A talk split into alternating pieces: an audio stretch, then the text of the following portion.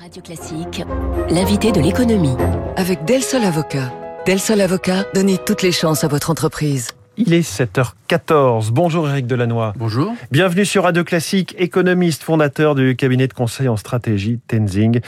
On a donc ce chiffre qui était révélé hier par euh, le journal Le Figaro. Un million d'emplois publics supplémentaires entre 1997 et 2020. On voit ce graphique quinquennat par quinquennat avec sauf euh, sous le quinquennat de Nicolas Sarkozy, sinon que ce soit la fonction publique territoriale, hospitalière ou celle de l'État, ça gonfle un million de fonctionnaires supplémentaires en, en 23 ans, ce qui pose énormément de questions. Ça vous a surpris ce chiffre, Eric Ça ne m'a pas surpris parce que finalement, on ne s'est vraiment jamais posé la question de savoir des fonctionnaires pourquoi faire.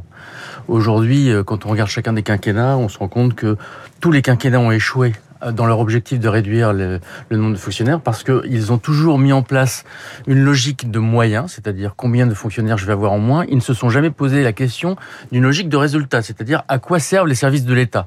Donc c'est si une question continue... de base qui n'a pas été posée. C'est une question de base qui n'a pas été posée, mais qui, qui est liée à la manière dont est géré l'État aujourd'hui.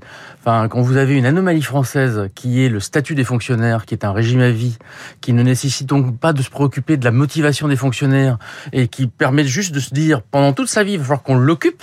On n'est effectivement pas ni dans une logique de motivation, ni dans une logique de résultat. Hum. Alors, au-delà même de se poser ces questions qui pourraient sembler de bon sens, ce qui est frappant, c'est de voir que ces hausses, elles interviennent alors même que les présidents successifs disaient, euh, d'une façon ou d'une autre, euh, on va réduire ce poids de la fonction publique. Et notamment Emmanuel Macron qui promettait 120 000 postes de fonctionnaires euh, en moins. Alors, il y a eu la crise du Covid, mais là, les chiffres s'arrêtent à 2020. Et pour autant, on a 77 000 postes supplémentaires rien que dans la fonction publique d'État. Tout à fait. Alors, il y a eu des, il y a, eu quand même quelques exceptions à cela. Hein. C'est-à-dire qu'en gros, quand vous regardez le ministère de la Défense, le ministère de la Défense est l'archétype de la bonne réforme de l'État.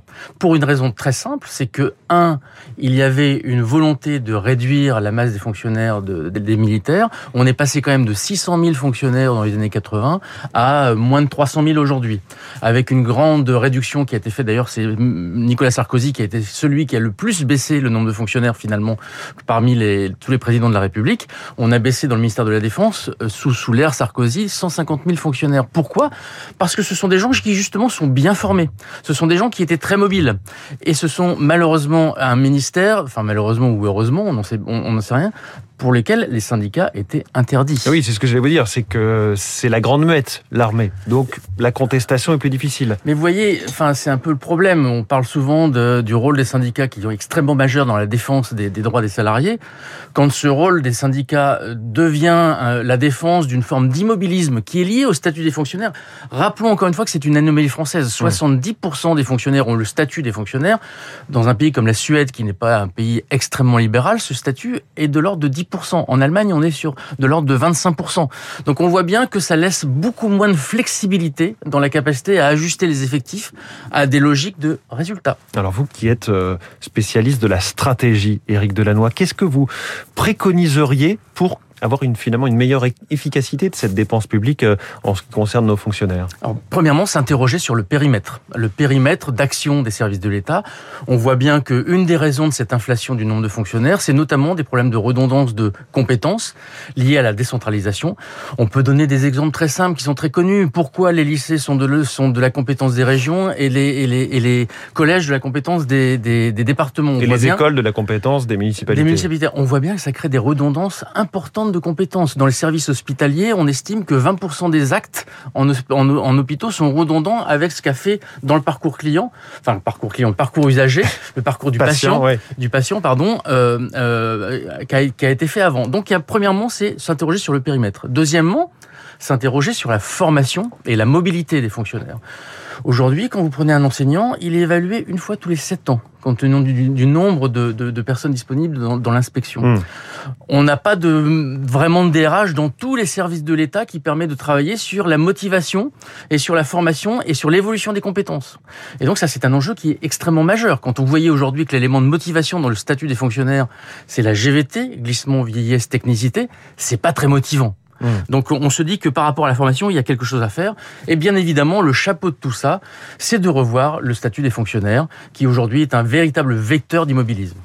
Que pensez-vous dans, ce contexte des propositions qui commencent à émerger on, entend la principale aujourd'hui dans le débat pour 2022, c'est cette fameuse administration administrante Bon, il faut encore définir ce que ça signifie, mais c'est la proposition de Valérie Pécresse de supprimer 150 000 postes dans la fonction publique. Mais vous voyez que quand on continue à être dans une logique de suppression de postes, on continue à être dans une logique de moyens. Je veux dire, si moi j'ai envie de dire à Valérie Pécresse, par quoi vous commencez? On sort d'une crise dans laquelle, pour le coup, la crise nous a montré que les résultats de la mobilisation des fonctionnaires étaient très importants, notamment dans la fonction hospitalière. C'était un enjeu de vie ou de mort. On était donc plus dans une logique de moyens et on s'est aperçu que les moyens n'étaient pas adaptés. Mmh. Parce que les postes sont pas attractifs, on manque d'infirmières, etc. Donc, si on continue à être dans cette logique de suppression de postes, j'ai envie de dire à Valérie Pécresse, par quoi vous commencez? Bien sûr. Et il faut pas se dire par quoi on commence. Il faut se dire, qu'est-ce qu'on va faire comme enjeu qu'est-ce qu'on a comme enjeu d'efficacité par rapport aux fonctionnaires?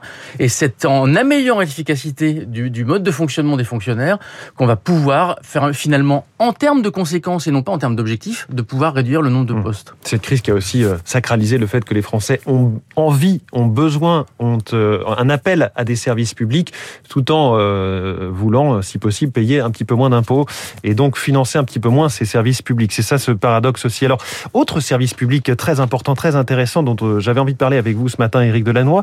Cette question de la gratuité de l'université.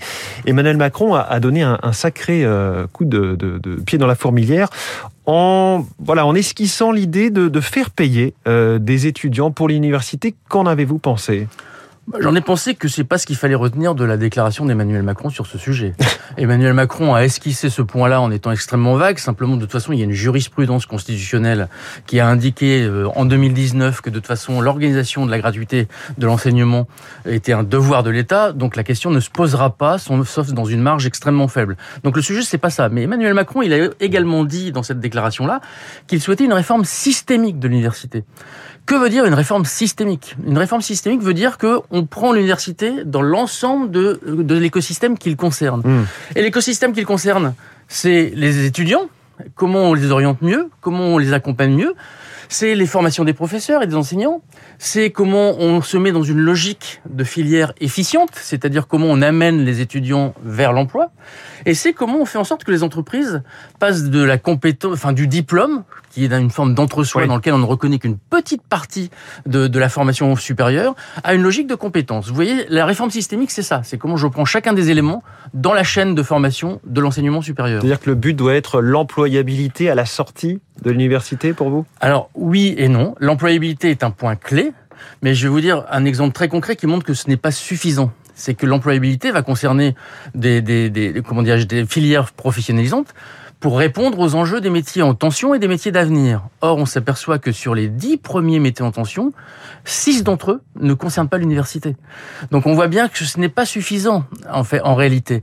On voit bien que, de la même manière, si on focalise l'université sur l'emploi, bah, on arrête de d'enseigner ce qu'on appelle les humanités, la sociologie, la philosophie. Ou même la recherche fondamentale. Ou même la recherche euh, fondamentale, qui sont à la fois une forme d'honneur de la France et qui sont nécessaires pour savoir où on va et quelle, quelle société on, de quelle société on veut. Et tout un rayonnement culturel, artistique, scientifique. Exactement. Et même, j'ai envie de vous dire, dans les enjeux qui sont demain, que doivent prendre euh, en compte les entreprises, ces enjeux concernent les humanités. Quand on parle d'enjeux de, de, de responsabilité sociale ou environnementale, on n'est pas seulement sur la technicité, on est aussi sur les humanités. Mmh. Les entreprises vont devoir s'interroger sur la diversification des profils qu'ils vont devoir embaucher, qui devrait revaloriser un certain nombre de filières. Est-ce qu'on a une vision un petit peu fantasmée, idyllique de l'université où chacun peut y aller comme ça gratuitement, euh, apprendre ce qu'il chante en cours du soir? Alors, la version idyllique vient du fait qu'on a massifié quand même l'éducation, qui a eu des effets positifs. Hein. Euh, enfin, un, un seul exemple aujourd'hui, 8% des jeunes sortent de l'enseignement sans aucun diplôme. Ils étaient 41% dans les, euh, à la fin des années 70. Donc on voit bien que ça a servi à quelque chose. Malheureusement, ça a créé un, un, un goulot d'étranglement où on a amené des jeunes sans vocation vers des formations gratuites dont ils ne savaient pas quoi faire. Résultat, 70% de taux d'échec en première année de distance. C'est vrai que c'est pas acceptable. Et ce n'est pas en, en interrogeant la gratuité qu'on va résoudre le problème. Il faut, ah, il faut interroger l'attractivité. Bon, le diagnostic chiffré et précis d'Éric Delannoy. Merci beaucoup. Économiste, fondateur du cabinet de conseil en, stratégie Tenzing, invité dans Radio Classique ce matin. Bonne journée, Éric. Il est 7h23. On va reparler de Valérie Pécresse dans une seconde